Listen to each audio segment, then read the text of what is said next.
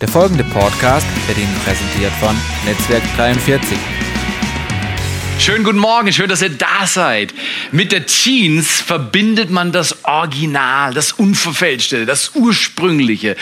Und man ist erstaunt, wenn du Menschen zuschaust, was immer sie interessiert, das halten sie hoch, richtig oder falsch?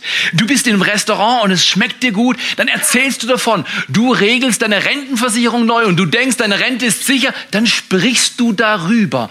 Und es ist so, der Mensch, was er liebt, hält er hoch.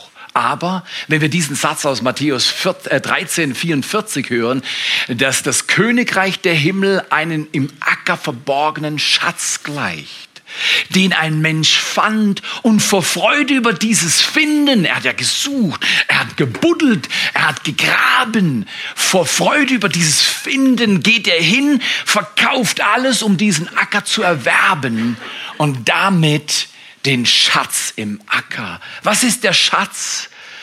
Die Bibel lässt nur einen Schluss zu. Der Schatz im Acker dieser Welt, den es zu entdecken gilt, ist Jesus Christus. Jesus ist ein unglaublicher Schatz zum Leben, aber total verkannt. Wenn du ihn findest, dann lernst du schnell, dass er noch mehr Schätze hat, nämlich Schätze Erkenntnis und von Weisheit, heißt im Kolosserbrief Kapitel 2, die man findet. Wir sind auf der Suche nach diesen Schätzen. Nämlich das, was dein Schatz ist, da ist immer auch dein Herz. Und das haben wir gelernt von Jesus. Das Herz lässt sich manchmal ablenken von den Dingen dieser Welt, die so verlockend sind. Und dieses Herz braucht den Schatz. Aber wisst ihr was? Dieser Gott, der unser Schatz ist, er sucht uns. Ich habe nämlich heute Morgen eine Frage für euch. Was ist euer Lieblings-Fast-Food-Restaurant? Genau, manche schütteln den Kopf. Fast Food. Ich gehe doch nicht zum Fast Food Restaurant. Schon mal gelogen. Ich sag dir, alle waren schon bei MCD, keine Frage. Genau, genau. Aber gib mir mal ein paar Namen. Wohin gehst du, wenn du mal ein schnelles Essen brauchst? Wohin gehst du? Na, gib mir den Namen. Ist er zu scheu? Mr. Walk. Mr. Walk, okay, das haben wir noch nie gehört. In all den Gottesdiensten, äh, vier Gottesdienste diese Woche, Trauung, alles, äh, noch nicht. Mr. Walk, ganz schnell, so äh, Chinese Food, right? Okay, sehr gut, sehr gut. Wunderbar. Gib, gib mir den, könnt ihr reinrufen. McDonalds, genau, MCD, da war doch der Golden Arch, Golden Punkt. Kebab, irgendwas gehört? Subway, Sub, genau. Vor allem Männer gehen dorthin für den großen Hunger. Brauchst du ein langes Sub. Und du kannst dich reinziehen, genau. Da gehst du zum Sub, genau. Dahinter habe ich was gehört? Burger King, natürlich, oder? Neben MCD ist Burger King immer wieder gedemütigt bei uns in Deutschland, oder? Das ist irgendwas. Aber Burger King, da kannst du hingehen, genau, die holen dir richtig die Kalorien raus. Sonstiges Subway? Schnell und lecker. Sehr gut, unbedingt. Da gehe ich gerne hin, weil wer isst nicht gerne lecker? Okay, noch ein Vorschlag. Wo geht der sonst hin? Kühlschrank. Kühlschrank, so ist es. Gestern Abend hat eine Person gesagt, Mama. Da habe ich gesagt, Mama Mia ist wahrscheinlich das beste Fastfood-Restaurant. Sowieso. Überhaupt keine Frage. Aber schau mal hier. Warum gehst du in ein Restaurant wegen dem guten? So ist das. Und warum gehst du noch in ein Restaurant? Regelmäßig immer wieder ein gleiches? Wegen dem guten? So ist das. Ja. Letzte Gottesdienst hat drei oder vier Ansätze gebracht, aber ihr seid super schlau. Gutes Essen, guter Service, da bist du regelmäßig. Nur gutes Essen, das will ich euch hier in dem Beispiel weitergeben, das reicht nicht aus. Ich war vor einigen Jahren, ich gehe nicht oft teuer essen. Ich bin Spießer und Geizhals, sieht man oder? Aber ähm, äh, als Spießer und Geizhals gehe ich nicht gerne oft teuer essen. Meine Frau geht gerne essen. Und ich sage, Schatz, wir waren doch erst vor fünf Jahren das letzte Mal gut essen. Das muss doch reichen, oder? Aber äh, äh, äh, in jedem Fall waren wir gut essen in einem Restaurant im größeren, in der größeren Umgebung. Und ich werde den Namen nicht verraten, wo dieses Restaurant ist. Es hat einen sehr guten Namen und es ist sehr teuer. Und wir waren dort essen als Familie. Das ist eine Überzeugung gewesen, notwendig gewesen, dass ich da mit als Familie, ich glaube 100 Leute oder so. In jedem Fall war wir essen und das Essen ist vorzüglich. Ich habe Lamm gehabt. Das hättet ihr, den Schnitt hättet ihr sehen sollen, die Farbe von dem Lamm. Fantastisch. Super Lamm, grandioses Essen, Ablauf wunderbar, alles richtig, super gut. Aber weißt du was? An dem Abend habe ich eine Entscheidung getroffen, in dieses Restaurant gehe ich nie wieder. Nie wieder. Nie wieder. Warum? Service, Service. Ich wurde von der Chefin bedient Und ich hatte das Gefühl, ich muss aufstehen, rausgehen, ich störe, ich bin fehl am Platz, der ganze Laden, wir sind an der falschen Stelle. Waren wir nicht richtig gekleidet? Nee, perfekt gekleidet. Haben wir nicht gelächelt? Alles wunderbar. Ich bin ein freundlicher Mensch, oder? Ein Spießer, immer freundlich. Oder? Schau, das ist eigentlich, verstehst ist noch nicht fertig. Ist nicht fertig. Du bist getrieben. Weißt du, wenn du im McDonalds isst und die machen dir Gas, dass es rausgeht, dann kannst du noch verstehen. Aber nicht in so einem Restaurant. Der Grund, warum du essen gehst, sage ich heute, ist nicht wegen dem guten Essen. Gutes Essen gibt es, glaube ich, an einigen Stellen. Und ist auch ein bisschen relativ, das ist subjektiv. Aber weißt du was? Du gehst regelmäßig nur an den Ort, wo du guten Service geliefert bekommst. Weil der Service ist die Krone auf einem guten Essen. Ja. Gehst du mal hin? Und sag, danke, du gehst woanders hin. So ist das. Das machst du nicht. Service ist die Krone. Service ist das Wichtigste, weil die Leute erinnern sich noch lange an das Essen, wenn das Service gut war. Wenn das Essen gut war oder das Service schlecht war, werden sie darüber erzählen und es wird sich nicht lohnen für das Haus. Guck mal hier. Vor einigen Monaten, das ist deutlich weniger lang her, war ich in einem MCD-Restaurant. Weit weg, war abgebrannt oder sieht man abgebrannt oder wie schon manchmal abgebrannt und dann willst du was ganz Schnelles. Puh, Pommes, fast unwiderstehlich. Mayo, Ketchup. Du drehst dein Pommes in der Soße und führst es rein. So ist das genau. Das war grandios. Aber weißt du, sie hatte nicht den Fischmeck. Den hat sie nicht gehabt. Und weißt du, wenn du bestellst, hinter dir Schlange, vor dir Schlange, richtig Theater, äh, die Hütte war voll, es hat gebrannt. Ähm, und, und dann bestellst du dein Zeugs und dann sagt, ja, das haben wir nicht. Und dann denkst du schon, ach, das habt ihr nicht. Und jetzt lief was ab, was ich über Monate behalten habe. Die Frau hat sich vielmals entschuldigt, es war nicht ihre Schuld. Sie hatte nicht in der Küche geschafft, sie war im Service. Sie hat sich entschuldigt für den Betrieb hinten drin. Und sie hat so eine Höflichkeit reingelegt und hat gesagt, ich bringe Ihnen Ihren Burger an den Platz. Und ich dachte, ja, das habe ich auch schon mal gehört. Und dann sind wir mit dem Zeugs an unserem Platz getigert, verstehst Und haben uns hingesetzt und haben dann irgendwie fast diesen kleinen Burger vergessen. Und plötzlich kommt die Lady mit dem Tablett und liefert uns den und sagt, es tut uns vielmals leid, dass wir nicht zur rechten Zeit hatten, was Sie bestellt haben. Hier ist Ihr begehrtes Teil.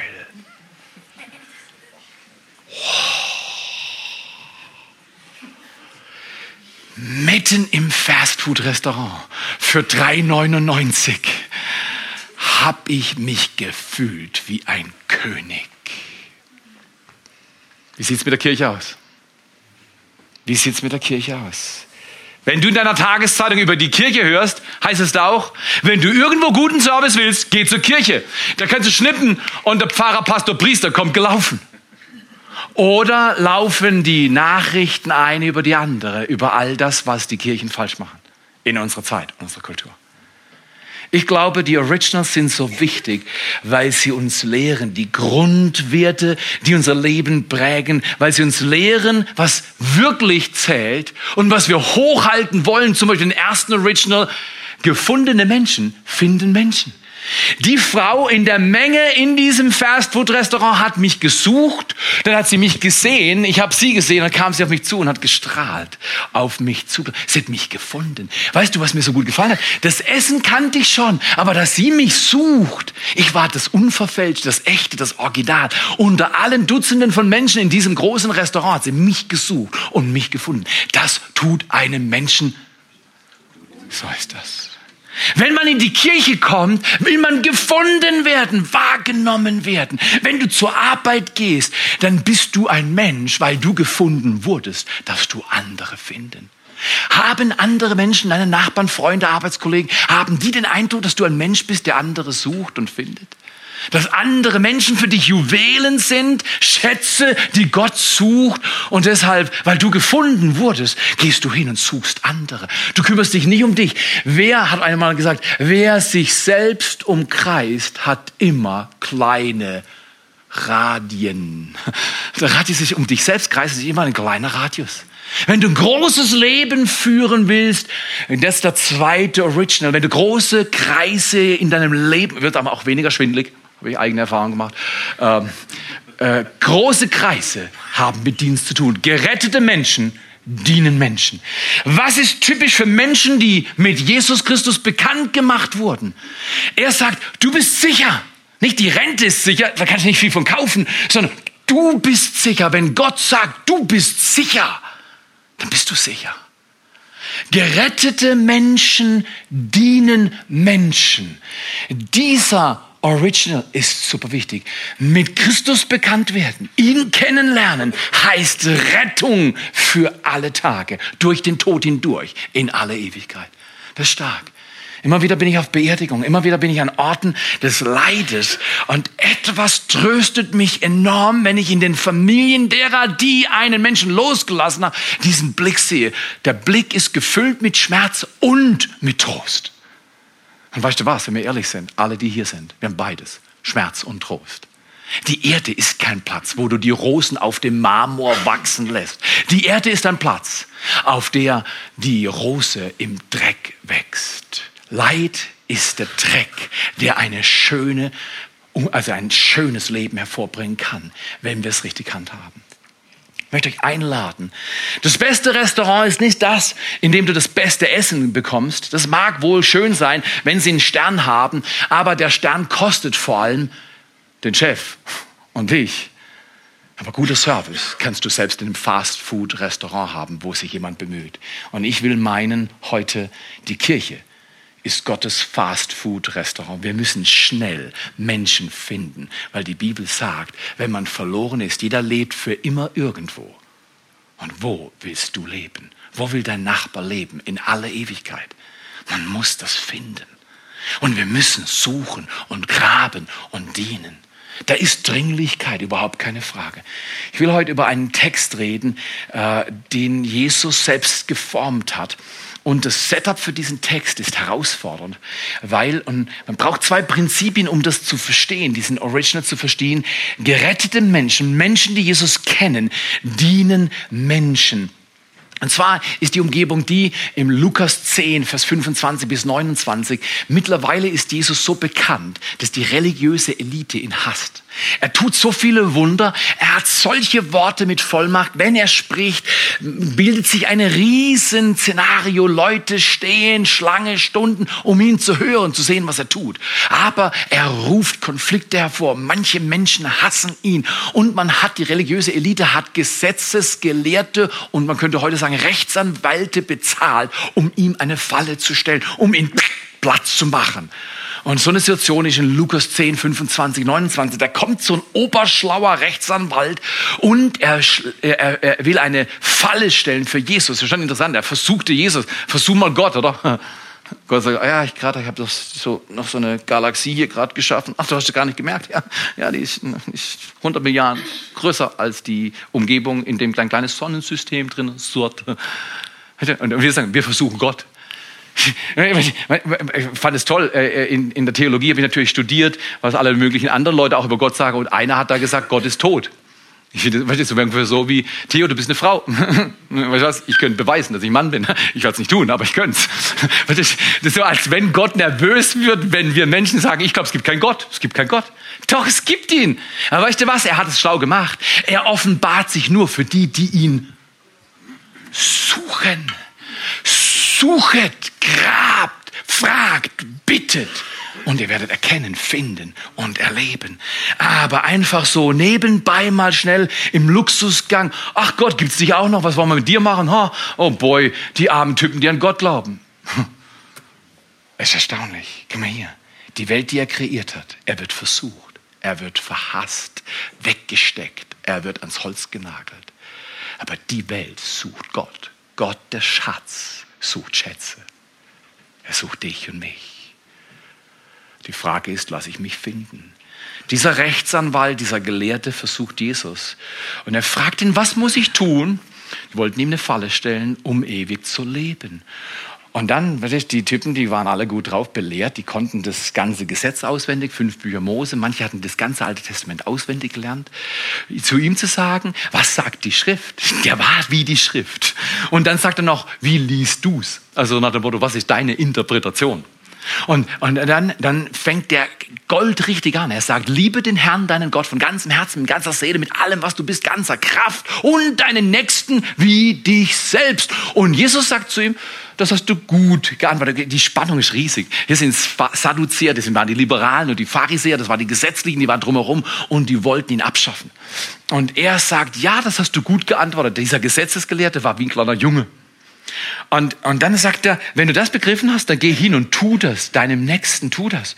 Und dann, dann dachte er jetzt, wer, wer hat schon mal das Gefühl gehabt, du kommst schlecht weg und du willst dich re, re, re, recht, äh, rechtfertigen?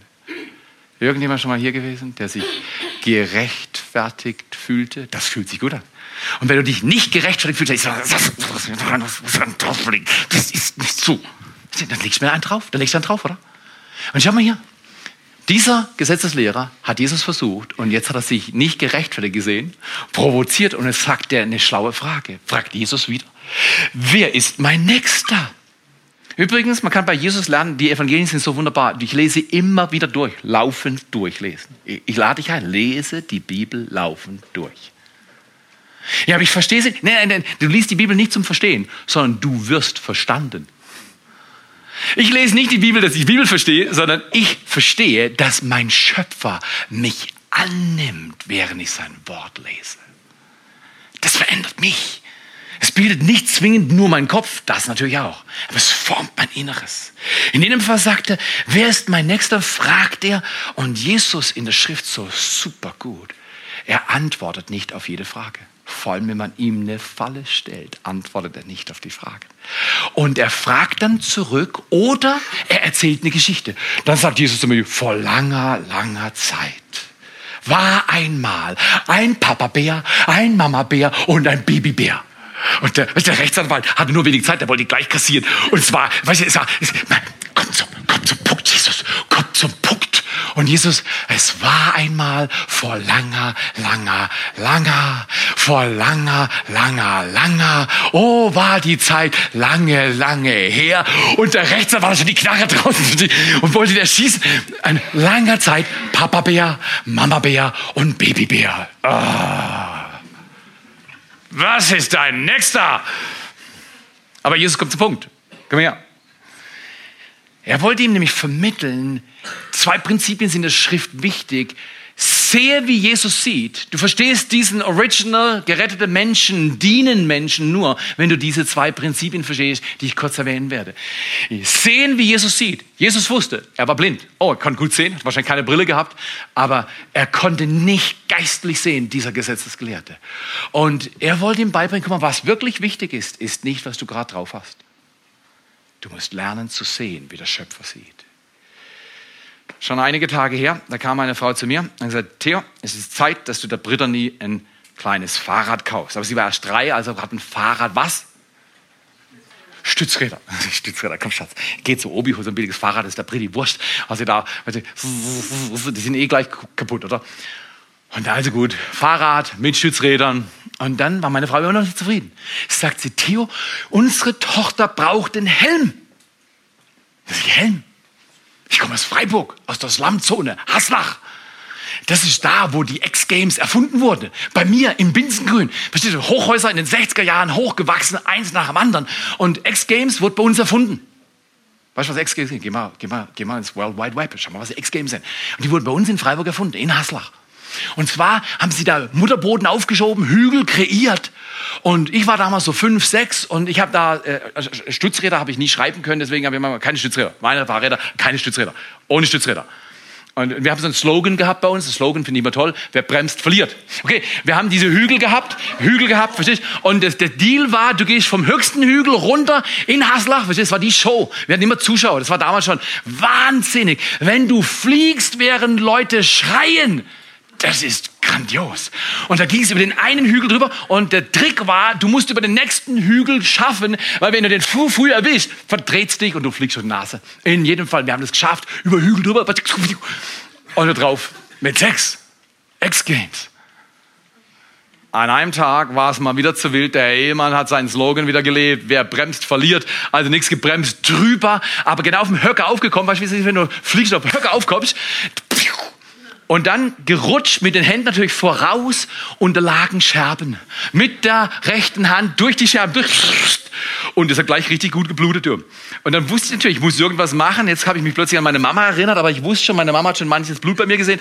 Und dann habe ich es mir erst abgewischt, alles verschmiert, verheimlicht. Und dann bin ich halt dort irgendwas heimgegangen und Mama, es ist ein bisschen was passiert, aber es ist nicht schlimm, Mama. Es ist einfach nur ein bisschen. Oh, ich hab Spray, ich hab Spray. Kommt sie mit Spray, tut nicht weh. Kennt das? Hat das auch schon gehabt? Tut nicht weh, das war eine Lüge. Sie haut den Spray ab. Und ich, und ich, einmal klar, ich komme nie wieder bluten nach Hause, nie wieder bluten nach Hause kommen, das lohnt sich nicht.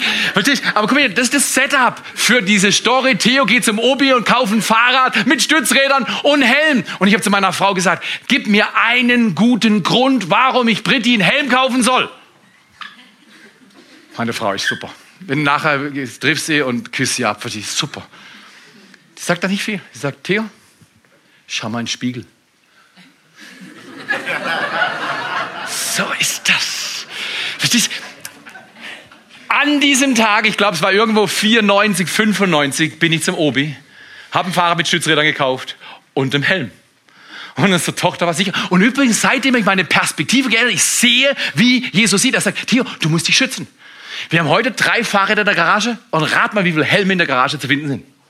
Genau, drei Helme und meistens trage ich meinen. Okay, alles klar. Aber komm her, du musst sehen, wie Jesus sieht. Die Perspektive hat sich geändert. Ich habe gedacht, ich brauche mich nicht schützen, ich bin unverwundbar. Ah, lerne zu sehen, wie Jesus sieht. Der Gesetzeslehrer konnte nicht sehen, wie Jesus gesehen hat. Wir brauchen Hilfe, dass wir sehen, wie Jesus sieht und handeln, wie Jesus handelt.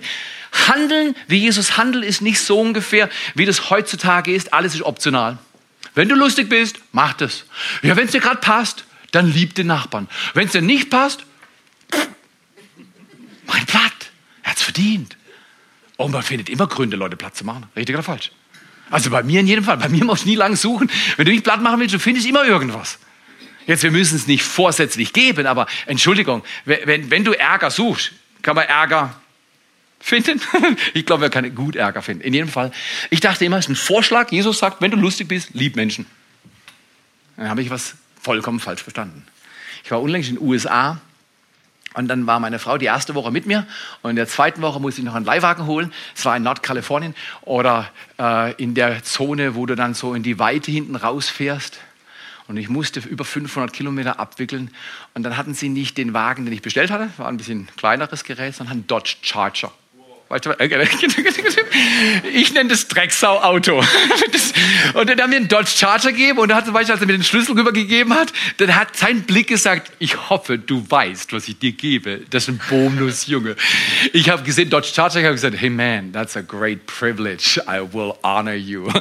Aber ich werde dich ehren, das ist ein großes, in jedem Fall mit dem Ding allein. Plötzlich war ich weit draußen, 55 Miles, das ist ja schwierig, oder?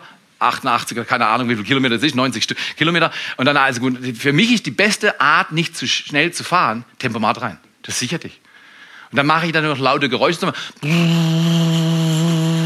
Dann hörst, merkst du gar nicht, dass du so langsam fährst. Gell? Aber in jedem Fall, ich versuche nicht äh, bestanden. Ich habe mein Ding auf 63 oder was weiß ich, set, Miles gesetzt. 45er Zone, kam um die Ecke. Habe ich aber nicht gesehen, 45 Miles, das sind so 70 Sachen.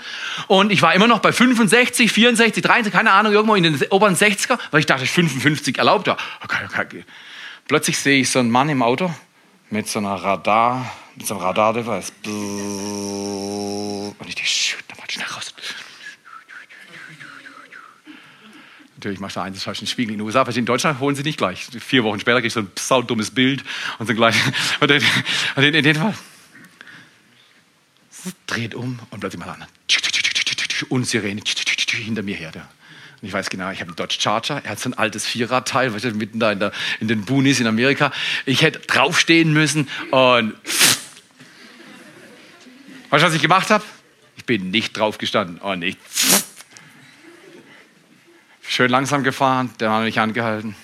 Immer die gleiche Frage, in USA immer die gleiche Frage. Do you know how fast you're driving? Das ist eine ganz gefährliche Frage für mich. Ich schaue nie auf den Tacho, also kann ich auf die Frage immer antworten. Ich sage, nein, werde ich nicht. War aber ein netter Polizist, sagt er. Wo kommen Sie denn her? Gut, bei Führerschein aus, kann er selber sehen. Deutschland. Und dann sagt er, Autobahn. Autobahn.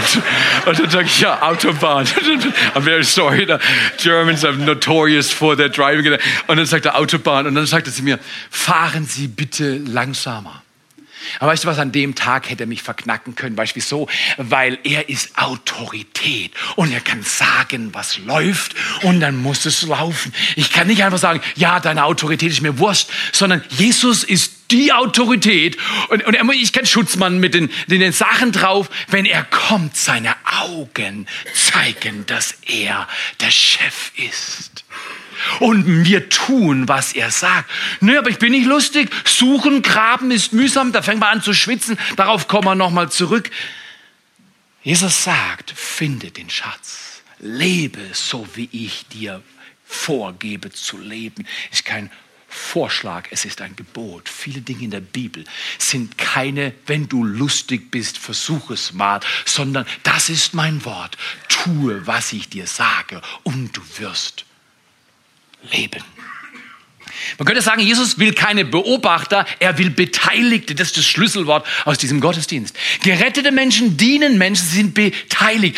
Jesus will keine Beobachter, er will Beteiligte, Originals und er will keine Besserwisser. Wer hier, also ich strecke gleich für euch oder auch ohne euch, wer war schon mal Besserwisser? Jesus will keine Besserwisser, er will, und ich mag das, Beschleuniger. Ich habe unlängst mit einem Unternehmer gesprochen, er hat gesagt, ja, ich habe da so eine Person dabei gehabt und, ähm, und die hat gesagt, ach, das ist zu viel, das ist zu lang, das ist zu schwer. Weißt du was? Überall in der deutschen Wirtschaft werden Beschleuniger gesucht. Wir sind Speed Junkies. Aber weißt du was? Das haben wir von Gott. Gott sagt, es ist eilig. Nütze dein Leben, setze es ein und beschleunige etwas. Ich sage nicht Burnout kriegen, das ist was ganz anderes. Aber leidenschaftlich leben in der Bibel, das habe ich übrigens aus der Bibel. Wenn wir richtig nachfolgen, sagt die Bibel, beschleunigen wir die Wiederkunft Jesu Christi. Was ein Wort. Das heißt, wenn Morten und ich richtig leben, dann kann der Herr schneller wiederkommen, weil wir tun, was er uns aufgetragen hat. Sehen, wie Jesus sieht, handeln, wie Jesus handelt. Ein offensichtliches Prinzip der Schrift. Jetzt gehen wir mal zum Rest des Textes. Ein grandioser Text. Jesus ist nicht der liebe kleine Mann, der sagt, wenn du lustig bist, kannst du mal tun, sondern Jesus Christus ist der vom Tod auferweckte Herrscher und König in aller Ewigkeit. Das fällt mir schwer. In Deutschland gibt es keinen König. Ich habe keine Ahnung, was das bedeutet. Ich muss das lernen. Ein König ist der Oberste oder der Unterste. Er ist der, der alles hält, der alles zahlt und der da ist. Wie will er, dass wir leben? Er sagt es diesem Gesetzesgelehrten. Er sagt, schau mal her, da war einmal vor langer, langer Zeit Papa Bär, Mama Bär, Baby Bär. Und der Gesetzesgelehrte, okay, come on. Mach mal zu. Ich möchte es jetzt hören. Okay. In Vers 30 von Kapitel 10 bis 37 entfaltet sich eine Geschichte, die uns ein Juwel werden wird und in der unser Original verborgen ist. Aber man kann ihn, wenn man ein wenig näher hinsieht, genau erkennen. Vers 30. Jesus aber nahm das Wort. Er ergriff das Wort und sprach, ein Mensch ging von Jerusalem nach Jericho hinab. Kurze Unterbrechung. Jerusalem war die Stadt des Segens. Es war die Stadt, in der der Erlöser kam und in der der Erlöser starb. Jerusalem ist die Stadt des Segens. Was macht ein Mann, heißt es, ging hinab von Jerusalem nach Jericho. Wisst ihr, was Jericho ist? Die Stadt des Fluches. Weil Jericho hat sich mal ziemlich Ärger eingehandelt und dann hat jemand gesagt, er baut diese Stadt nicht mehr, die Mauern nicht erbauen und die Türen nicht einsetzen, sonst kommt ein Fluch drauf. Und manche Menschen sagen, wie kann Gott einen Fluch drauflegen? Also, hey, guck mal, wenn Gott sagt, spiel nicht in der Straße, da fahren Autos ganz schnell und du setzt dich mitten auf die Straße und spielst auf der Straße und du verletzt dich. Wer ist dumm? Du oder ich? So ist es. Wenn Gott schon sagt, tu das nicht, dann tu es doch nicht. In dem Fall, dieser lief vom Segen, in, von der Stadt des Segens in die Stadt des Fluges Jericho. Ging hinab und sehr oft, wenn wir auf eigenen Wegen unterwegs sind, oder? Haben wir doch alle schon mal irgendwo erlebt, oder? Eigene Wege dann fallen wir unter die Räuber. Und die ziehen uns aus und schlagen uns nieder und lassen uns manchmal halbtot liegen. Das Szenario ist, dieser Mann ging von Jerusalem, der Stadt des Segens, nach Jericho. Man fragt sich, warum machst du das? Bleib doch im Segen. Mach doch nicht dein eigenes Ding. Bleib doch so, wie Jesus sagt, dass man laufen soll. Bleib bei seinem Wort, handel, wie er handelt. In jedem Fall, der Mann gesagt, ja, ich hatte eine Ausnahme, ich musste mal kurz zum Stadt des Fluches. Das juckt mich grad.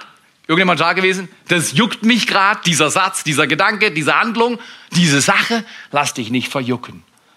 Es könnte dich verreißen.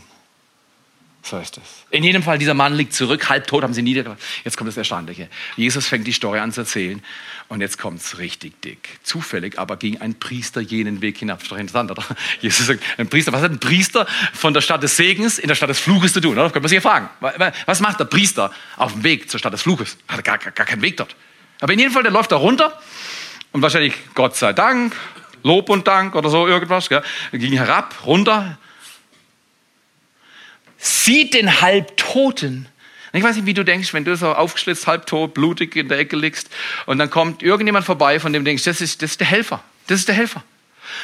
Und der, Priester sieht ihn, er sieht ihn und sagt, wow, Gott sei Dank, ich habe keine Zeit, gehe auf die andere Straßenseite und geht weiter zu seiner Kleingruppe. keine, Ahnung, keine, keine Ahnung. Auf der anderen Seite, was würdest du denken, wenn man dich halb aufschlitzt, du bist am Verrecken und dann kommt jemand, der dir helfen kann und er sagt, Gott sei Dank, ich habe keine Zeit. Richtig oder falsch? Du bist doch richtig stinkig. Der Priester läuft an ihm vorbei, jetzt pass mal auf, es wird schlimmer. Und diesen Stich von Jesus an das ganze religiöse Opergemach, das sich erhoben hat und gesagt, wir sind die Richtigen, wir machen alles richtig. Jesus hat sie auseinandergenommen. Und dann sagt er, ein Levit kommt vorbei, sieht den Verunfallten und sagt, Lob und Dank an der Straßenseite und an ihm vorbei. Was denkst du wieder? Will ich ihn küssen? Natürlich. Komm her. Give me the kiss of life läuft vorbei und geht zu seinem, keine Ahnung, irgendwas Religiöses wahrscheinlich. Oh, jetzt war die Meute am Kochen. Die, die, die wollten ihn kassieren und jetzt hat Jesus sie kassiert. Jetzt waren sie am Kochen. Jesus ist noch nicht fertig. Jetzt sagt die Story geht weiter. Von allen Volksgruppen, die Jesus jetzt zücken könnte, zieht er eine, die den Pharisäern, Sadduzäern, den Schriftgelehrten, den Juden besonders verhasst war. Und jetzt sagt Jesus, aber ein Samariter kam auf der Reise vorbei. Er hätte ja auch jemand anders nehmen können. Ein Samariter. Samariter waren Menschen, es war ein Mischvolk, die waren verachtet, die waren ausgegrenzt, mit denen hast du nicht Gemeinschaft gehabt. Wenn der dich eingeladen zum Essen, dann hast du gesagt, du, äh, ich esse mit dir nicht. Knallhart, die waren verachtet. Und Jesus nimmt jemand, der verachtet ist, denkt, mit mir ist nichts los, den lässt er dann vorbeigehen. Dann sagt er, ein Samariter, auf der, der auf der Reise war, kam bei ihm vorbei und als er ihn sah, alle drei haben gesehen, aber nur einer hat gehandelt. Gerettete Menschen dienen Menschen. Alle drei haben gesehen, aber nicht richtig gesehen. Meine Mutter hat früher immer gesagt, Theo, bring den Müll raus. Dann habe ich gesagt, Mama, ich sehe, dass er voll ist. Das war nicht, was sie gesagt hat. Sie hat gesagt, bring den Müll raus. Hat irgendjemand schon mal das Problem gehabt, dass du weißt, was richtig ist und du willst es aber nicht tun und du stellst dann nur fest, man könnte es tun, du könntest es tun oder du könntest es tun. Nein, du solltest es tun. Du hast es schon lange nicht mehr getan, aber ich mach's nicht. Ist das nicht erstaunlich? Ist das nicht erstaunlich? Ich bin mir sicher, der Priester und der Levit haben gesagt, also ich habe schon oft genug jemanden geholfen. Also Gott sei Dank, heute bin ich nicht dran. Verreckt mein Freund.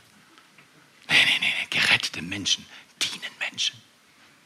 Die Definition von Christen auf dieser Erde sind Diener, Bedienung. Übrigens, wenn du mich ab jetzt nicht mehr Theo nennen willst, ich werde ja oft vorgestellt, wenn, wenn du mir eine wirklich große Freude machen willst, und selbst wenn, wenn Frau Bundeskanzlerin Angela Merkel vorbeikommt, also jemand sagt einfach Angelo Mertes, aber das war, das war ein guter Versuch, aber äh, äh, Angelo Mertes. Äh, wenn, wenn Angelo Mertes vorbeikommt und dann kommt er zu mir und dann willst du mich vorstellen und sagst, das ist unser Pastor Theo.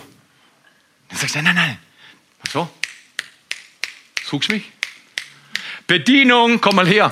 Dann sagst du der Frau Bundeskanzler, das ist unser Diener. So ist das. So ist das. Wenn du Jesus nachfolgen willst, deine Jobbeschreibung ist Diener. Ich bin doch kein guter Diener. Ich übe mich. Ich will lernen, gut zu dienen. Dieser Pharisäer oder Priester oder Levit, die haben gesehen, aber es ging ihnen am Ohr vorbei. Der Samariter, der Verachtete, das heißt es, er kam, sah und nicht siegte, das ist was anderes. Er kam, sah und wurde innerlich bewegt. Das ist der erste von drei Punkten. Wenn wir diesen Text anschauen, Jesus will beteiligte Beschleuniger. Er will keine Beobachter und Besserwisser. Ja, das läuft alles falsch bei dir. Entschuldigung, wer von uns ist hier da, der noch nie was falsch gemacht hat und nicht Sachen nicht richtig drauf hat? Wer braucht Gericht? Wir sind alle gerichtet. Wenn Jesus nur Richter wäre, hätten wir keine Chance. Er ist Retter. Und deswegen haben alle eine Chance, die zum Retter kommen, die werden gerettet. Und wir brauchen keine Richter. Oh, Jesus kommt das zweite Mal wieder und er wird richten. Lebendige und Tote, keine Frage. Aber jetzt noch ist er Retter. Und Jesus sagt, sei Beteiligter und Beschleuniger. Und wir sehen drei Abschnitte der Beteiligung hier in diesen nächsten Versen, Vers 33 und 34. Da heißt es, er kam, war innerlich bewegt, nachdem er gesehen hat, war er innerlich bewegt. Und er goss Öl und Wein auf die Wunden. Ich nenne das geistliche Beteiligung. Er war geistlich involviert. Er hat gesagt, wow, dir tut's weh. Ich habe ja mal meine Schulter ausgerissen beim Fahrradunfall mit meiner Tochter. Nee, mit meinem Sohn. Und also mein Sohn konnte nichts dafür. Das war nur der Theo. Die Bedienung hat nicht gut gearbeitet. In dem Fall sind wir auf die Fresse geflogen. Ich habe das kleine Büschel in meinem Bauch versteckt. Damals war er noch kleiner, konnte ich besser verstecken. Und die Hand vorausgeschossen, mit der Hand auf dem Boden. Pum, alles raus. Für ein Jahr habe ich gelitten wie ein Hund. Meine Schulter hat nicht mehr funktioniert. Ich ich, ich, ich bin nicht mehr lebensfähig mit dem Schmerz. Seitdem hat Gott mir etwas geschenkt. Wenn Leute mir erzählen von Schmerz, dass sie nicht mehr schlafen können, ich weiß, was sie meinen. Meine Frau ist eine super Frau. Aber in einer Nacht hat sie gesagt, Theo, wir müssen uns überlegen, ob du ein anderes Zimmer kriegst für die Nacht. Du jammerst zu viel. Du wimmerst, du klagst, du stöhnst. Weißt du was, wenn du mal ein Jahr Schmerzen hast und hast keine Aussicht auf Besserung, das bricht dich. Der war innerlich bewegt. Hat gesagt, ich spüre deinen Schmerz, ich spüre dein Leid, ich sehe das Bescheidene. Dann holt er Öl raus, Zeichen für den Heiligen Geist. Und Wein, Zeichen für das Blut Jesu. Er verändert das. Der Heilige Geist und das Blut Jesu Christi verändert die Sünde dieser Welt. Geistliche Beteiligung heißt, dass wir beten, involviert sind, dabei sind, dass es mich juckt, wenn andere leiden. Wenn wir, versteht ihr, ich glaube, wir haben 60.000 plus Euro miteinander gesammelt mit all den Menschen für Kinder in Afrika an einem Tag im Juli. Ist doch der Hammer. Jung und alt sind gelaufen. Es hat uns gejuckt. Kirche muss einen jucken. Es muss uns betroffen machen. Es ist nicht das religiöse Ding, wenn ich gerade nichts zu tun habe, komme ich mal in die Kirche. Leute, ladet Leute ein. Macht ernst. Wir wissen nicht, wie lange es noch Tag ist. Geistliche Beteiligung heißt, ich bete und ich bin dabei. Entschuldigung, ich lasse mich was kosten. Dann zweitens, die Beteiligung war nicht nur geistlich, das, das, das können viele in den Kirchen. Oh, ich bete für dich, wunderbar. Kostet dich dein Gebet was? Ist das Mühe? Handelst du gemäß deinem Gebet? Ganz wichtig. Aus der geistlichen Beteiligung wächst eine körperliche Beteiligung. Der Typ war halb verreckt, der konnte nicht mehr laufen. Und äh, zieh mal einen halb verreckten auf deinen Esel hoch. Blutend. Vielleicht schon rumgelegen Tage, stinkend. War mal in Bogota auf der Südseite 2000. Jetzt ist Bogota relativ angenehm. Aber vor ungefähr 13 Jahren war Bogota so gefährlich. In jedem Fall war ich auf der Südseite, weil ich unbedingt in die, in die, in die Zone gehen wollte, wo Bogota besonders zerbrochen Ich wollte es sehen. Ich wollte sehen, was wir da tun war dort, lag ein Mann rum, wo wir uns nicht sicher waren, lebt er noch? Auf der Straße, gerade so. Lebt er noch oder er tot? Und irgendwie konnte ich es nicht lassen. Wir können nicht vorbeigehen, wir können nicht vorbeigehen. Lebt er noch oder stirbt er oder was ist los? Gehen wir runter, hat nach Alkohol gerochen, war wahrscheinlich voller Drogen und Alkohol, kann in dem Fall. Aber wir können nicht liegen lassen. Unser Guide hat gesagt, du kannst hier nicht lang bleiben. Letzte Woche haben sie Mann einen Finger abgehakt, weil sie den Ring wollten und er kam nicht runter vom Finger. Das war damals so brutal. Die haben abgeschnitten und den Ring geholt, der Typ allein gelassen. Die Welt, in der wir leben, ist krank. In Deutschland sehen wir sowas nicht so. Gott sei Dank sind unsere Straßen sicher. Die Welt, in der wir leben, ist eine mörderische Welt. Und jedenfalls, ich glaube, wir ziehen ihn raus, wir ziehen an den Rand rüber, egal was passiert, das machen wir. Und dann konnte ich es machen, was will ich machen? Verstehst du, was will ich machen?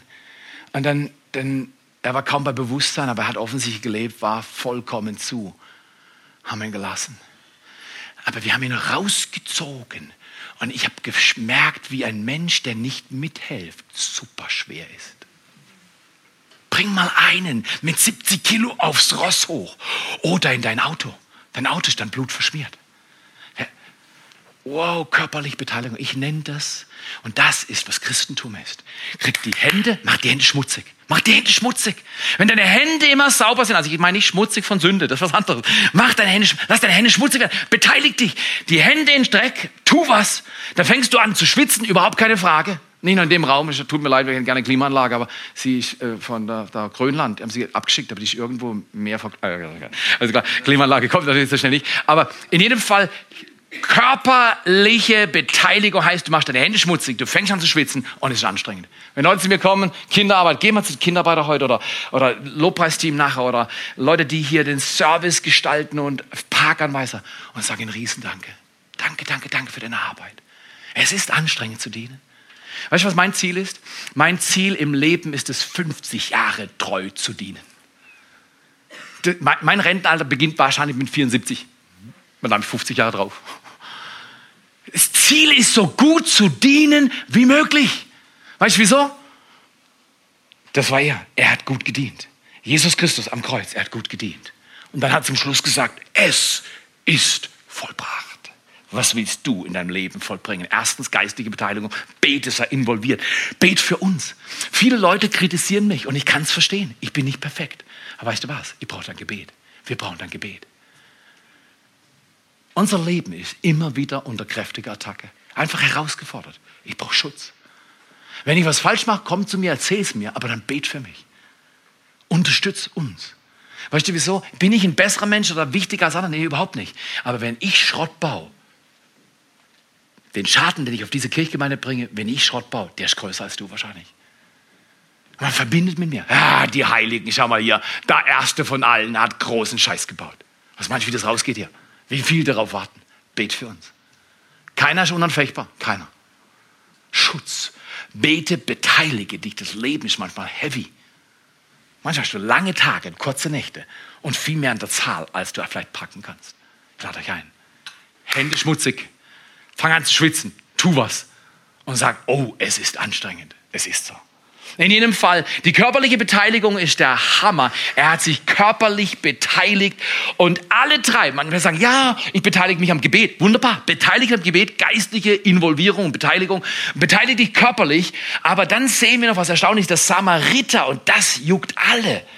Der ging hin, griff in seine Tasche, nicht nur hat er ihn Öl und Wein gebracht, nicht nur hat er ihn auf seinen Esel gesetzt und ist mit ihm zur Herberge gelaufen, Umwege gemacht, hat für ihn Sorge getragen. Am folgenden Morgen zog er sein Geld aus der Hosentasche, bringt dem Herbergenleiter seine zwei Münzen und sagt, du, du musst für ihn Sorge tragen und nach meiner Reise komme ich wieder zurück. Wenn irgendwas oben drauf ist, komme ich und zahlst. Ich bin für dich da. Ich nenne das die dritte Beteiligung. Alle Beteiligungen gehören zusammen. Nicht eine auswählen und die andere auswählen. Alle drei gehören zusammen, biblisch gesehen. Beteiligst geistlich, beteiligst körperlich und beteiligst dich finanziell. Finanzielle Beteiligung ist so wichtig. Die meisten Menschen sagen, die Kirche will nur dein Geld. Darf ich den Satz mal umformen? Die Kirche will nicht dein Geld. Die Kirche kann dir helfen, ein Gebot zu verstehen zum Thema Finanzen. Das kann die Kirche wirklich. Das sollte sie. Ich habe einen Satz auswendig gelernt, der heißt so. Sammelt nicht Schätze auf der Erde, wo Motten und Rost sie verrotten können, sondern sammelt euch Schätze im Himmel, wo Motte noch Rost nicht rankommen. Und dann macht Jesus den Giga-Hammer-Satz, schlänzt der so rein, denn wo dein Schatz ist, wird dein Herz sein. Mammon kannst du nur entkräften durch vorsätzliches, großzügiges Geben. Und wohin gibt man? Zum Haus. Er hat in die Herberge gegeben. Komm hier, ich, ich, ich bewundere die Leute zu mir. Manche Leute sagen zu mir, ich stelle es einfach so vor, ich, immer Freunde, Predigerfreunde, ganz böse machen das so. Aber ich stelle es so vor, zum Beispiel, du gehst in Ochsen, oder Ochsen ist ein gutes Restaurant, weiß doch nicht, wo der ist, aber ist irgendwo. Du gehst zum Ochsen und sagst, heute feiere ich mal, oder? Und dann holst du dir die Suppe, Pfifferlinge und so, und dann, dann gehst du hin, einen großen Salat, alles Mögliche drin, wunderbar, und dann geht's los. Erster Gang, zweiter Gang, dritter Gang, Hauptgang, was weiß ich nicht. So ein Steak, Medium Rare, genau. Wenn du es durchgebraten hast, kannst du auch deine Schuhsohle essen, oder? Aber Medium Rare, genau. Und dann da hast du einen Nachtisch und noch Käse und zum Schluss gehst du und sagst dem, dem Wirt, sagst du, danke Wirt, wunderbares Essen, super gut. Und er sagt, ja, ich habe noch eine Kleinigkeit. Die Rechnung. Also, nein, nein, nein, ich, ich zahle nicht hier, ich zahle im Kranz. Weißt du was? Aber eins habe ich kapiert. Du kannst nicht im Ochsen essen und im Kranz zahlen. Das geht nicht. Du kannst nicht im Ochsen essen und im Kranz zahlen. Wie macht man das? Indem man sagt, ja, schon gut, gute Herberge, alles wunderbar. Aber mein Geld bringe ich woanders hin. H&M, Hawaii und so weiter. Schau mal hier, bevor du in den Himmel kommst, zeige Gott, dass dein Herz da ist, wo dein Schatz ist und dein Schatz da ist, wo dein Herz ist. Gebe großzügig, vorsätzlich und zeige durch dein Geben. Manche Schüler kommen zu mir, manche Erwachsene kommen zu mir und sagen, du, ich habe so viel, ich kann nicht geben, das macht mich pleite. Dann sage ich, weißt du was, 10% macht keinen pleite. Keinen. Niemand. Aber kommen Junge zu mir und sagen, du, ich habe nicht viel, ich, ich, ich habe das gleich gelernt. Ich war mal in Bibelschule, ich habe 100 D-Mark damals verdient. Weißt du was, was ich jeden, jeden Monat in die Bibelschule getragen habe, das war meine Herberge zu der Zeit. Ich habe 10 D-Mark reingetragen, abgeliefert. Habe ich das abgeliefert an die Leute? Nein, liefert doch nicht ans Meer. Und bitte, ich habe früher sieben Jahre nebenher gearbeitet, mein Geld verdient. Das ist nicht der Grund. Ich glaube, es ist ein Vorrecht zu geben, finanziell und überhaupt. Sondern gib es Gott. Aus Vertrauen zu Gott gebe ich mein Geld und investiere in dieses Reich Gottes auf Erden, genau da, wo meine Herberge ist. Abschlusssatz. Nach einer kurzen Predigt äh, in einer viel zu heißen Umgebung. Ein Mensch hat gesagt, unheimlich viel von ihm gelernt. Er hat gesagt, du kannst geben, ohne zu lieben. Aber du kannst nicht lieben, ohne zu geben. Du kannst nicht lieben, ohne zu geben. Unser Sohn ist nach Amerika gegangen. Haben wir im Flug bezahlt. Meiner Frau ist Ende Juli der Vater verstorben. Überraschungsflug nach Kanada. Zuvor hat man gerade einen Novemberflug gezahlt nach Kanada, weil sie einmal im Jahr zu ihren Eltern fliegt. Nach Kanada. Innerhalb kürzester Zeit gingen drei Flüge raus.